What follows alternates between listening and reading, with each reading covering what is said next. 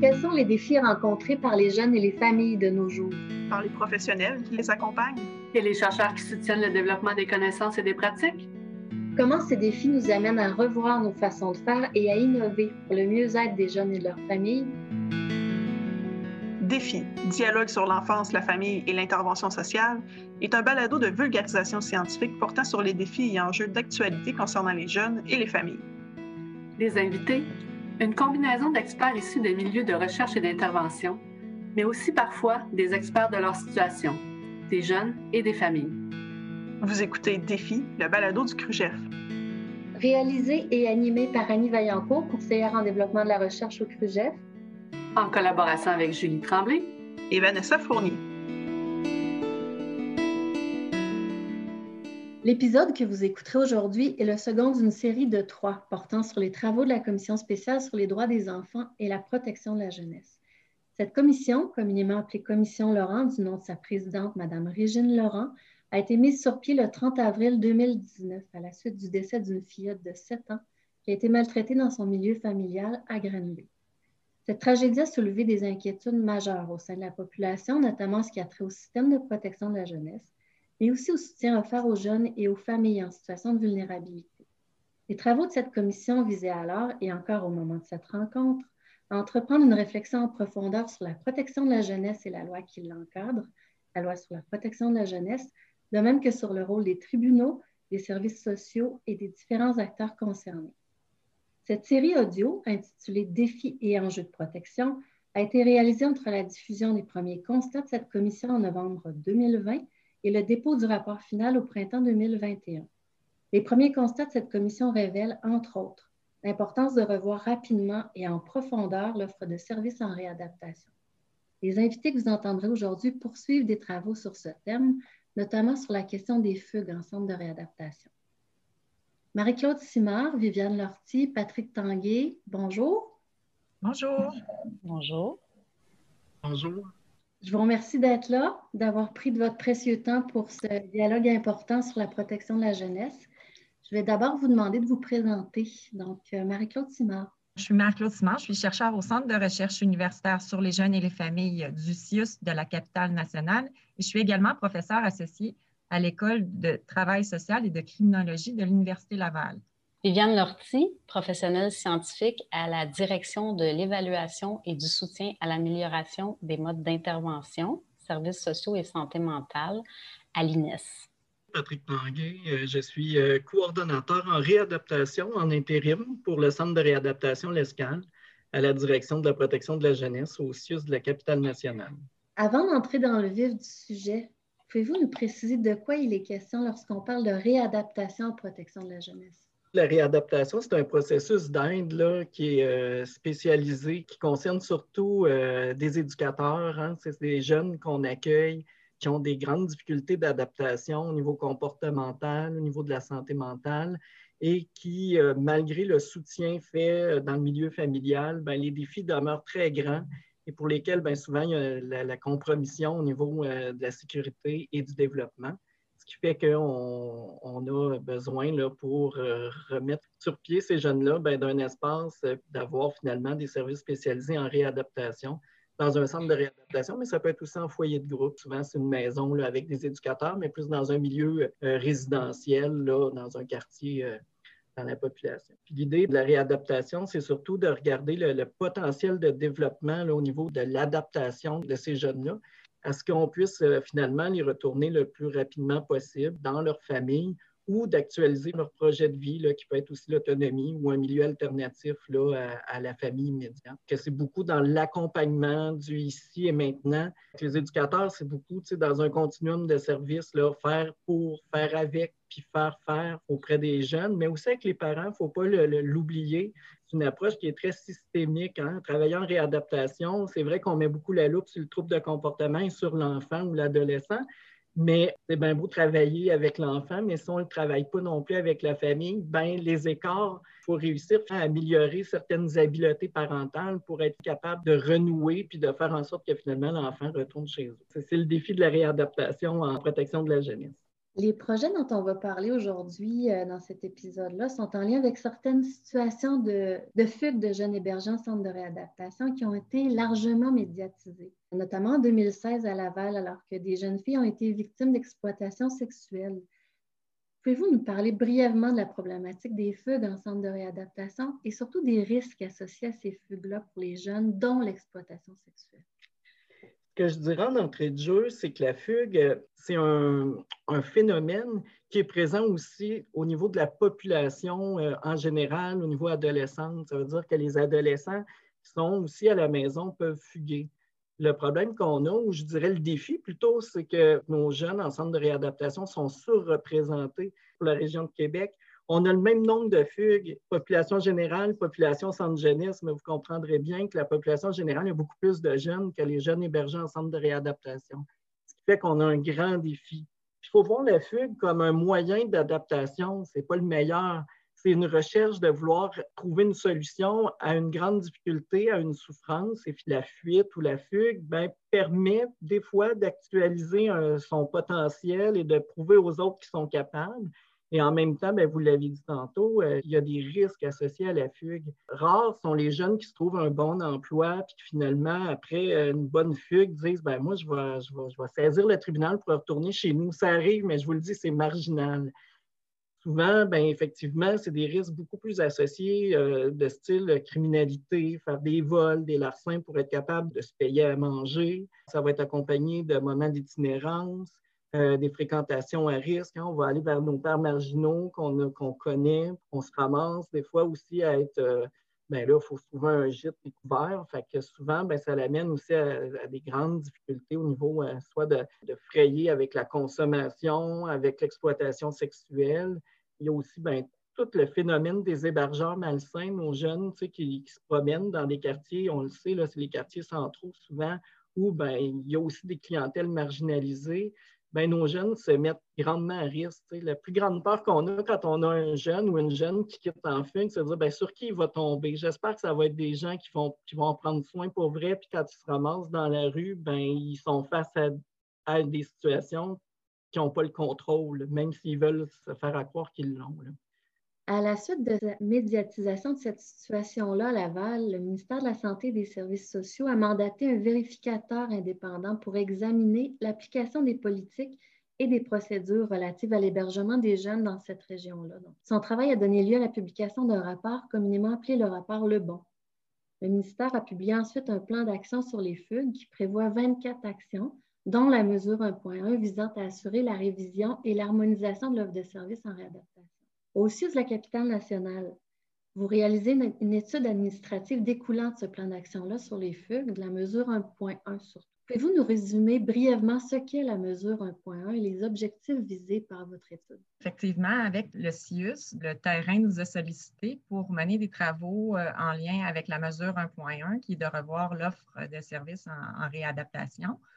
Euh, cette mesure-là, il faut comprendre qu'au plan provincial, elle est menée par l'INES. Donc, l'INES mène des travaux dont Viviane va pouvoir euh, vous parler tout à l'heure.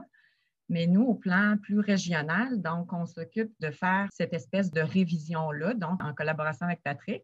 On a une étude qui est à deux volets. Le premier volet, c'est un volet de portrait. Donc, on se demande qui sont ces jeunes. Donc, en 2019, on a fait l'étude des dossiers de tous les jeunes placés en centre de réadaptation et foyer de groupe adolescents au CIUS de la capitale nationale. Donc, on avait à ce moment-là 148 adolescents placés en 2019. On est allé voir quelles sont les caractéristiques de ces jeunes-là. On voulait décrire cette population-là. C'est une étude que j'avais faite en 2009, donc ça nous permet de comparer sur 10 ans environ est-ce qu'il y a eu une évolution au niveau du portrait des caractéristiques de ces jeunes-là? Puis on a un deuxième volet qui est un volet qui plus d'analyse des besoins. Ce volet-là est en cours seulement depuis euh, avant les fêtes. C'est un volet qui va sonder tous les jeunes qui ont bien voulu répondre au sondage, ainsi que les, chefs des unités et des foyers de groupe, les parents de ces jeunes-là, les éducateurs, les coordonnateurs professionnels. Donc, euh, ce sont cinq types de répondants qui ont été interrogés sur leurs besoins en termes de services, donc de soutien, d'accompagnement euh, en réadaptation. Je peux peut-être ajouter que dans le plan d'action sur les fugues, de façon plus globale, le CRUGEF est également responsable de la mesure 5.1 qui vise à répertorier l'ensemble des programmes en exploitation sexuelle au Québec et de la mesure 7.1 qui vise à mettre en place une veille scientifique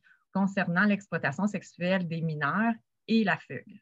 Les principaux constats qui ressortent concernant le portrait des jeunes hébergés, vous diriez quoi? On a regardé dans leur dossier un ensemble de choses, mais pour aujourd'hui, je vais me concentrer au niveau des problématiques. C'est sûr que les problématiques au niveau euh, de l'agressivité, de la violence, les problématiques sont euh, de l'ordre neurodéveloppementaux comme le TDAH sont très représentées notamment chez les garçons. On voit quand même une distinction entre les garçons et les filles au niveau des problématiques les filles, on va voir qu'ils sont davantage victimisées que les garçons. Euh, notamment, on le voit aussi par euh, la raison de la prise en charge. Les filles vont avoir plus de dossiers, soit de prise en charge en raison d'abus sexuels ou encore de mauvais traitements psychologiques. Les garçons euh, vont avoir une prise en charge plus en troubles de comportement, par exemple. Ça, c'est des éléments qui, sont ressortis.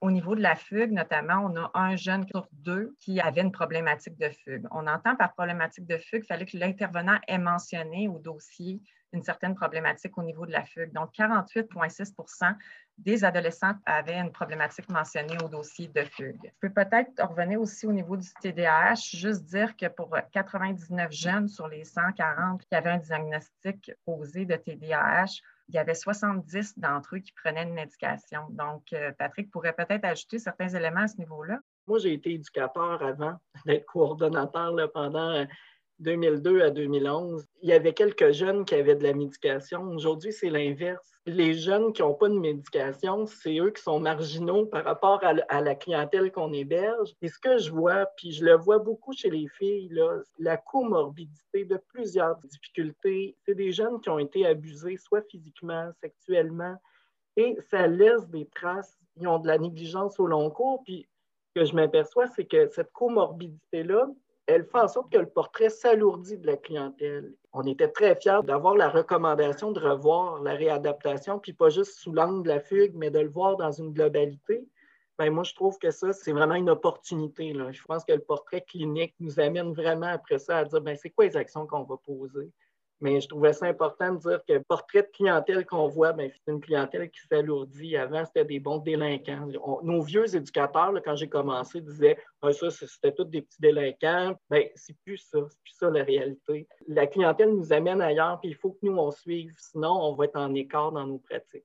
Euh, l'étude nous permet de préciser que ce sont des jeunes qui sont moins nombreux à fréquenter euh, un milieu scolaire, sont plus enclins à avoir des difficultés personnelles comme des problèmes de drogue et d'alcool, de comportements sexuels inappropriés, d'idées suicidaires et de menaces de suicide, puis de participer à des activités délinquantes. Les problématiques qui sont connexes à la fugue sont généralement ces problématiques-là avec le profil qu'on nomme de ces jeunes-là, oui, il y a du groupe, mais ils n'ont pas tous le potentiel d'être au groupe. Ils ont beaucoup d'anxiété. Le groupe, là, ça fait papillonner beaucoup plus que finalement être un, bon levier d'intervention. Ce qui nous amène à dire, ben, on a le même ratio d'éducateurs, mais il faut faire beaucoup d'individualisation et d'accompagnement individualisé. Ça, là, dans nos besoins par rapport à nos jeunes, quelque chose qui est émergent. Il faut comme se redéfinir aussi dans notre intervention de groupe qui était très centré groupe et trouver un équilibre. ça, ben, c'est un des grands défis qu'on a en réadaptation. L'INES aussi réalise des travaux là, en lien avec la mesure 1.1. L'INES, c'est l'Institut national d'excellence en santé et services sociaux. Viviane Lortie, pouvez-vous nous parler brièvement de ces travaux-là? En fait, l'INES veut soutenir le ministère de la Santé, des Services sociaux et les CCCIUS à revoir et harmoniser l'offre de services des centres de réadaptation pour jeunes en difficulté. Pour y arriver, on a identifié trois grandes priorités, en fait, trois projets distincts.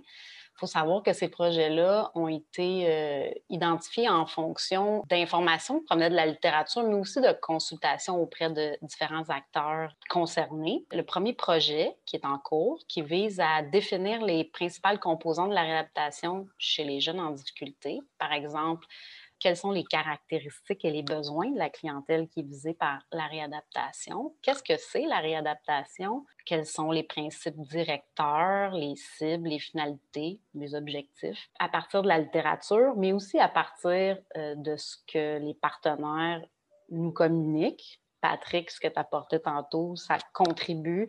Marie-Claude, ce que tu apportais tantôt, ça contribue aussi à alimenter ces réflexions-là à un point de vue plus provincial. Ce qu'il faut aussi savoir, c'est que dans ce projet-là, on est accompagné par un comité de travail qui inclut des gestionnaires de différents niveaux du réseau, de différentes régions, des usagers, des représentants d'organismes communautaires aussi qu'il ne faut pas oublier et différents chercheurs dont Marie-Claude Simard, euh, qui représente euh, le CRUGEF je parlais de trois projets qui ont été identifiés. Il y aura deux autres projets à venir, dont euh, un qui porte sur euh, les meilleures interventions de réadaptation auprès des jeunes en difficulté de leur famille. Euh, le dernier qui porte sur les conditions organisationnelles nécessaires à la mise en œuvre des services de réadaptation.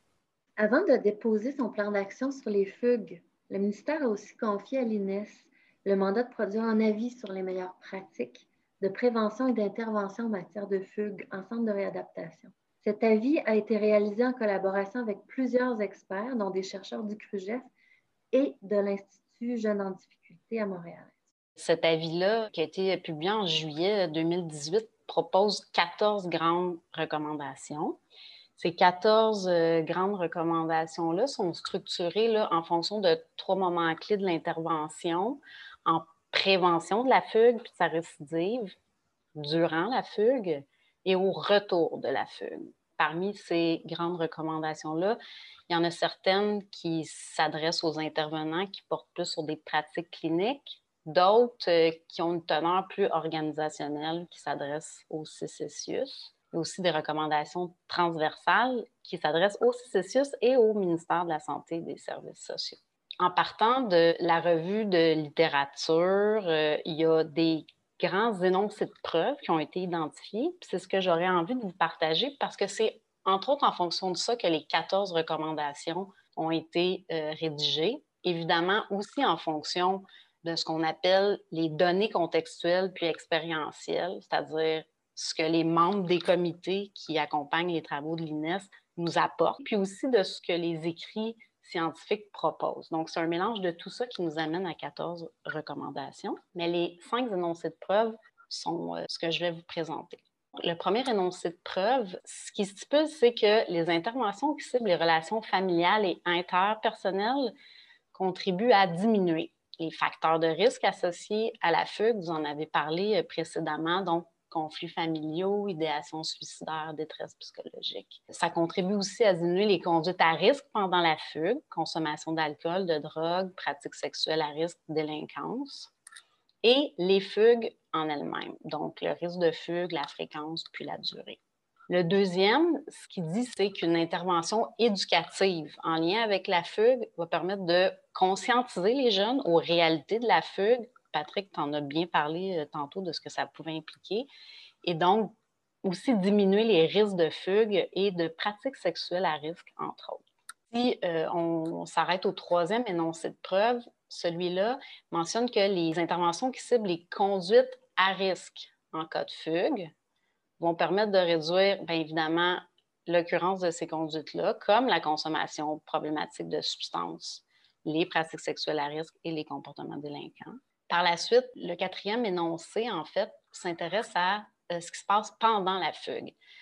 Plus concrètement, l'accès à des ressources communautaires puis à des services d'assistance permet d'améliorer les interactions avec la famille, diminuer les conduites à risque et aussi la durée de la fugue. Ça aussi, Patrick, tu, tu l'as bien illustré, ce que ça pouvait représenter comme expérience ou comme risque quand les jeunes sont en fugue. Finalement, le cinquième énoncé parle plus du retour de la fugue, donc un entretien avec le jeune qui porte sur l'expérience de la fugue. C'est-à-dire que si on s'attarde aux événements qu'il a vécu, euh, à ses motivations, à quels besoins ça répondait, euh, est-ce qu'il y a des scénarios de rechange pour répondre à ces besoins-là? Ça permet de mettre en place des interventions nécessaires, puis diminuer les facteurs de risque et les possibilités de récidiver finalement, donc de refaire une fugue. L'ensemble de ces recommandations-là nous permettait de dire qu'un bon programme doit euh, impliquer étroitement le jeune et sa famille euh, dans l'intervention. On parle aussi d'accessibilité puis de disponibilité des services, donc qu'ils soient très accessibles pour le jeune avant, pendant et après la fugue. Donc, euh, les services offerts doivent être disponibles. La formation et l'information des éducateurs, des intervenants, de gens aussi dans les organismes communautaires est un élément essentiel pour comprendre la fugue mais aussi pour les proches. Euh, donc, euh, l'information qui est diffusée aux proches pendant que le jeune est en fugue est un élément super important pour les apaiser aussi. L'accueil du jeune fugueur au retour, ça, c'était aussi un élément très essentiel. Comment bien accueillir le fugueur à son retour de fugue. Finalement, la considération de son expérience, puis la prise en compte des problématiques qui sont liées à la fugue c'est beaucoup de la, quête de liberté, d'autonomie. Il faut être à l'écoute de ça parce qu'après ça, il faut les trouver, les alternatives ou les projets que je peux offrir à ce jeune-là ou à cette jeune-là pour justement être capable de lui faire vivre des situations où finalement il n'aura plus envie de fuguer, mais qu'il va vouloir s'impliquer dans des projets qui vont faire en sorte qu'il va être accessible. ça, c'est le plus grand défi. Nos fugueurs chroniques, ils sont rarement accessibles. Souvent, la fenêtre d'opportunité, elle est très petite et il faut la saisir quand elle passe parce que sinon, ben, un échappé belle, puis le jeune nous glisse un peu entre les mains. Fait que c'est le grand défi qu'on a en lien avec ces jeunes-là qui sont désaffiliés, il ne faut pas se le cacher. Les jeunes fugueurs chroniques, ils ont, à part les intervenants, et ça, ils nous le disent souvent, euh, il y a juste vous autres qui vous inquiétez de moi, mais souvent, c'est un peu vrai, où finalement, ben, les, les, seuls moments où les gens, pour eux, qui sont significatifs, leurs parents, ils ont des nouvelles, c'est quand ils se mettent en situation à risque. Et ça aussi, ça a un effet pervers parce que si mon parent ne se préoccupe pas de moi quand je vais bien, mais que quand je ne vais pas bien ou que je démonte, ben là, il s'inquiète. Ça l'envoie un message aussi à l'enfant de dire ben, Je le sais que je me marie, mais ça répond à un besoin socio-affectif. C'est des grands défis qu'on a avec, avec cette clientèle. On va poursuivre sur la commission Laurent qui a fait cinq principaux constats concernant l'offre de services en réadaptation. Elle soutient que cette offre devrait mieux tenir compte des traumatismes vécus par les jeunes, considérer leurs caractéristiques individuelles, favoriser l'implication des parents lorsque c'est possible, donc ça, vous en avez parlé aussi, assurer le développement d'un réseau social de qualité et préparer la transition à la vie adulte des jeunes, notamment misant sur une scolarisation et une qualification améliorée. Euh, plusieurs jeunes en ont parlé aussi lors des audiences, euh, de l'importance de mieux soutenir la transition à la vie adulte. Quel lien on peut faire entre les résultats de vos travaux à ce jour et les principaux constats là, selon vous? Il y a cinq, six besoins qui reviennent toujours et euh, la vie autonome et la transition à la vie adulte est un de ces besoins qui revient pour chacun des répondants dans les trois premières euh, priorités. C'est vrai que c'est un sujet qui préoccupe. On va devoir euh, améliorer peut-être l'offre de services à ce niveau-là. Il y a des services à faire, mais peut-être les étendre. Ce que je trouvais intéressant aussi, c'est un jeune qui a écrit, dans le fond, parce que c'était un, sondage écrit. Je vis ici euh, jusqu'à 18 ans. C'est ma maison que je n'ai pas choisie. J'aimerais faire plus de choses comme les adolescents le font chez eux. Donc, avoir accès à des euh, activités. Donc, ça, ça ressort. Les jeunes nous le disent, là, des activités, juste aller acheter une crème glacée, aller, euh, aller prendre un chocolat chaud, euh, des activités normalisantes. Et ça, c'est nommé aussi par la commission. Euh, les centres de réadaptation tentent vraiment à offrir de plus en plus des services de cet ordre-là. Comme Patrick a dit tout à l'heure, c'est plus euh, le délinquant d'avant, mais les jeunes arrivent là, puis c'est un milieu de vie. Donc, euh, d'essayer de le rendre le plus chaleureux possible, le plus proche possible d'un milieu de vie de la population générale. Je pense que c'est. Tu as raison, Marie-Claude. Hein, c'est de rendre un milieu humain. Hein. c'est un milieu de vie, puis ça, on, le vit vraiment, on le sait. Moi, je pourrais dire que j'ai grandi en réadaptation là, professionnellement. Fait que c'est sûr que pour moi, c'est un milieu de vie. Même comme coordonnateur, on regarde les projets qu'on met en place. Je pense au gouvernement, qui est le centre de réadaptation pour les garçons, mais on a un projet avec le périscope en ce moment euh, pour faire du théâtre. On regarde pour avoir un projet de danse. Tout notre projet mousquetaire, c'est de la musique. C'est quand même récent qu'on fait parler les jeunes, d'aller chercher leur point de vue. Il y avait une ancienne jeune qui est passée à la commission qui disait Tout est question de réadaptation tout ce qu'on fait sert à nous observer. Puis ça, à un moment donné, ben, je, peux comprendre que ça doit être gazant. C'est de trouver justement cet équilibre-là où à un moment donné, on peut-tu lâcher notre fou et juste être ensemble? Si on fait de la danse, est-ce que ça se pourrait que la danse que je fais en ce moment, c'est juste pour danser, mais qui n'est pas juste pour parce qu'il y, a un but thérapeutique? Je pense que ça, ça va être de trouver un équilibre aussi, d'avoir des moments plaisants, puis on essaie d'en faire le plus possible quand on se réfère à nos propres enfants dans nos familles, bien, effectivement, je, sais juste comme parent sur la discipline, puis sur la rigueur, puis sur le scolaire, bien, je pense que mes enfants, ils me, diraient de lâcher du laisse un peu, puis ils auraient bien raison. Il faut être à l'écoute de ce que les enfants nous disent. Au niveau du réseau social, on a beaucoup de projets avec le communautaire aussi. On est très chanceux à Québec. On a le projet d'intervention en prostitution de Québec. On a le squat Baseville qui offre des services d'hébergement pour les jeunes figures on a une table régionale, on a vraiment un filet de sécurité. Puis ça, il ne faut pas le négliger. Travailler ensemble, faire des projets ensemble. Je pense au projet Selfie, là, qui est des ateliers en lien avec toute l'exploitation sexuelle, puis qui ne vise pas l'exploitation sexuelle. on est vraiment dans de la prévention, plus de qu'est-ce que je dois connaître de moi pour éviter que je tombe dans les pièges de l'exploitation sexuelle? Mais il y a vraiment plein de programmes qu'on met ou d'initiatives qui viennent un peu répondre à ce que Marc-Claude disait tantôt. Nos programmes à date qu'on a développés, souvent, on les a développés en partenariat avec le communautaire pour justement assurer le filet de sécurité, faire en sorte de faire rentrer le communautaire dans nos centres de réadaptation. Souvent, euh, on entend que les centres de réadaptation, c'est hermétique, c'est fermé, puis je ne veux pas parler pour les autres, mais je n'ai jamais eu cette impression-là à Québec. C'est vrai que ça peut être difficile de rentrer, mais au moment où tu es rentré, inquiète-toi pas, c'est le contraire, c'est nous autres qui va t'attacher pour travailler avec toi. Puis je pense que c'est hyper important d'avoir des programmes où on est interreliés, parce que finalement, les enfants, quand ils nous quittent, il faut qu'ils se trouvent des gens significatifs ailleurs, et souvent le communautaire est un méchant bon filet de sécurité il faut trouver un équilibre finalement entre la gestion de risque pour permettre ces opportunités-là. Et ça, je pense qu'il faut qu'on se l'adresse euh, plus global. Jusqu'à quel point la population nous légitimise à les mettre en expérimentation? Parce qu'au moment où il arrive une situation, c'est facilement reprochable de dire oui, mais c'est des jeunes en difficulté. Comment ça se fait qu'ils se ramassaient dans la rue? Et pourtant, c'est l'inverse. On, nous demande de faire une gestion de risque et de créer des opportunités. C'est ça qui est le plus grand défi, je dirais, c'est de trouver l'équilibre. Puis dans l'équilibre, ben, il y a toute l'imputabilité. Je ne veux pas être dans des pratiques défensives pour me protéger moi, il faut être à la réponse de l'enfant. c'est le grand défi qu'on a. C'est là où je suis le plus déchiré. Est-ce qu'il y aura une suite à vos travaux? Là, je m'adresse aux euh, chercheuses. Très certainement, euh, il y aura euh, des suites, là, notamment par rapport aux travaux que je mène pour être certain que ça atterrit au niveau du terrain, qu'on n'a pas tout fait cette démarche-là auprès des jeunes, puis ça ne se transfère pas en pratique sur le terrain. Donc, euh, Patrick prévoit mettre, puis il pourra en parler là, tout à l'heure, un, comité en place qui va s'assurer qu'on transpose les données de la recherche là, sur le terrain.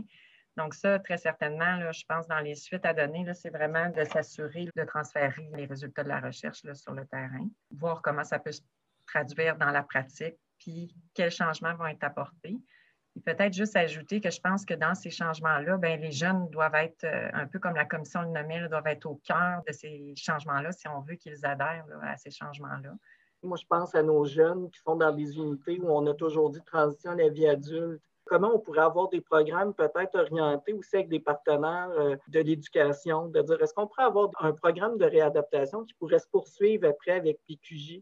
Mais l'idée, c'est qu'on a un projet innovant au niveau de tous les apprentissages, qui est plus un, corps de métier traditionnel, ben de dire, ben, est-ce qu'on est capable de faire des choses ensemble? Parce que juste nous tout seuls, c'est plus difficile, mais de le réfléchir plus dans un filet de sécurité plus grand, ou quand nous, on sera plus là, qui va être auprès d'eux? Ben, si on est capable de les mettre à 16-17 ans, ces gens-là, en contact avec nos jeunes, plus de chances qu'il y ait des opportunités par la suite. Il faut vraiment le regarder, être à l'affût de ce qui se fait dans la population. Plutôt qu'il y a quelqu'un qui a une petite corde sensible, ben, d'aller la chercher, cette corde-là, pour justement bonifier, avoir une corde à notre arc de plus. Nous, comment on voit ça? Euh, les 4-5 prochaines années, on se voit vraiment refaire une refonte.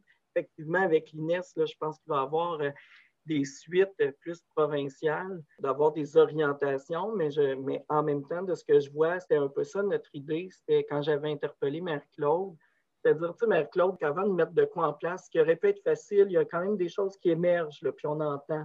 Mais je disais, ben moi, je vais avoir le portrait pour voir. Fait j'ai bien l'impression que le portrait pourrait aussi servir. Je suis persuadée que mes jeunes, c'est à peu près le même profil de jeunes qui se trouvent à Montréal, qui se trouvent ailleurs en région c'est vraiment de partir d'un portrait qui pourrait être plus global. Je trouvais important de reprendre les paroles de Marc-Claude Sirois de l'INES, justement, qui disait qu'on est à un moment historique pour la réadaptation, où les gens ont une volonté vraiment de revoir aussi, d'harmoniser à travers la province. C'est sûr qu'on n'arrivera pas, euh, on a des façons de fonctionner différemment dans chacune des régions, mais en même temps, si au niveau de certaines pratiques, on est capable d'assurer des services euh, qui sont quand même assez uniformes à travers la province, ce serait intéressant. Et là, je passe la balle directement à Viviane, qui euh, c'est complètement son domaine.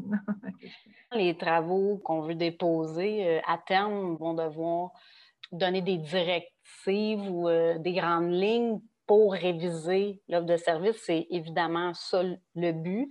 La révision pour l'harmonisation en tant que telle, je pense que vous l'avez bien mentionné, chaque région a ses façons de faire. Ce sera comme un autre type d'exercice à faire en, se basant sur les, grandes lignes de façon parallèle comme vous le faites là aussi. Qu'est-ce que c'est la suite? Moi, je dirais bien, justement là, poursuivre, mettre notre énergie euh, sur euh, le premier projet, le deuxième et le troisième qui concernent les pratiques euh, cliniques, les interventions et les pratiques organisationnelles. Je vais quand même aussi mentionner que dans le cadre d'un groupe qui a été créé par le, ministère pour faire vivre les actions prévues au plan d'action sur les fugues, Marc-Claude Simard a parlé des mesures sur l'exploitation sexuelle qui étaient prises en charge par le CRUGEF en collaboration avec euh, l'IUJD, ben, l'IUJD contribue aussi actuellement à clarifier euh, les balises concernant la circulation d'informations entre les partenaires, puis aussi euh, l'utilisation des médias sociaux. Donc, je me permets de mettre en lumière ce que l'Institut universitaire fait aussi à ce sujet-là et d'autres travaux à venir assurément. Le plan d'action FUG est porté par un ensemble d'acteurs faut penser aussi qu'il y a des mesures qui sont très terrain, qui sont portées directement par le terrain et que chaque région a mis en place un agent de liaison FUG qui s'occupe actuellement de mener à bien les mesures du plan d'action. Donc, c'est un plan d'action qui est quand même très vivant. Je pense qu'il y avait une volonté, il y avait un besoin, on le sentait, il y avait une volonté aussi euh, sur le terrain, même pour la recherche, d'agir à ce niveau-là. On va y aller pour le mot de la fin. Qu'est-ce que vous aimeriez dire euh, pour conclure tout ça? je ne veux pas taper sur le clou non plus la réadaptation parce que des, fois, on va donner la tribune à des jeunes qui n'ont pas aimé leur expérience. Mais moi, quand je lis l'analyse des besoins que je fais, j'ai autant de jeunes qui me disent Ils sont super, les éducateurs, ils sont toujours là pour moi. Il y en a d'autres qui se disent insatisfaits, qui vont dire ben moi, je voudrais toujours plus. C'est comme dans une famille, tu as trois enfants, tu en as deux satisfaits, un insatisfait.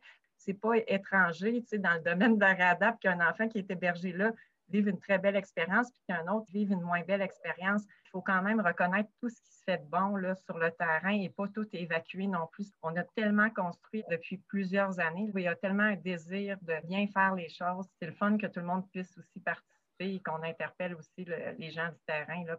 Moi, je dis toujours dit qu'être éducateur, c'est le plus beau métier. Tu as le plus beau rôle. Finalement, les jeunes ne veulent pas être là, mais en même temps, euh, dans ta relation, c'est toi qui es le plus proche avec les jeunes. Pour moi, ça a été des très beaux moments où je, dirais que je, voudrais sensibiliser tout le monde. Quand je parle de ma réadaptation, je Je vais communiquer avec certaines personnes, mais c'est beaucoup dans l'informel. Puis quand je pense qu'on veut uniformiser, on veut avoir des pratiques probantes en réadaptation, j'ai besoin d'un lieu d'échange où je suis capable de parler avec quelqu'un qui a le même langage que moi. Le risque, c'est d'être inondé dans une sphère santé. Moi, je donne des soins psychologiques, je en réadaptation. Je vis avec des jeunes qui ont des difficultés d'adaptation, mais qui ont un parcours normal. Souvent, c'est le défi que j'ai, je trouve, d'être capable d'avoir un vis-à-vis avec qui jaser de ces défis-là. C'est sûr qu'on a des attentes de dire, ben, y a-t-il un moment où un jour on aura cette opportunité-là de pouvoir se réseauter ensemble comme c'était à une époque? C'est un besoin qui est criant. C'est pas facile d'être en réadaptation, de se sentir un peu seul. Il faudrait euh, aussi avoir cette opportunité-là. Moi, j'y crois. C'est vrai qu'on est dans un monde qui axe beaucoup sur le médical. Hein, donc, on va souhaiter qu'il y ait un virage un peu plus social éventuellement. Je vous remercie beaucoup. C'était un plaisir de, de vous rencontrer aujourd'hui. Merci. Merci. Merci. Vous écoutiez Défi, le balado du CRUGEF.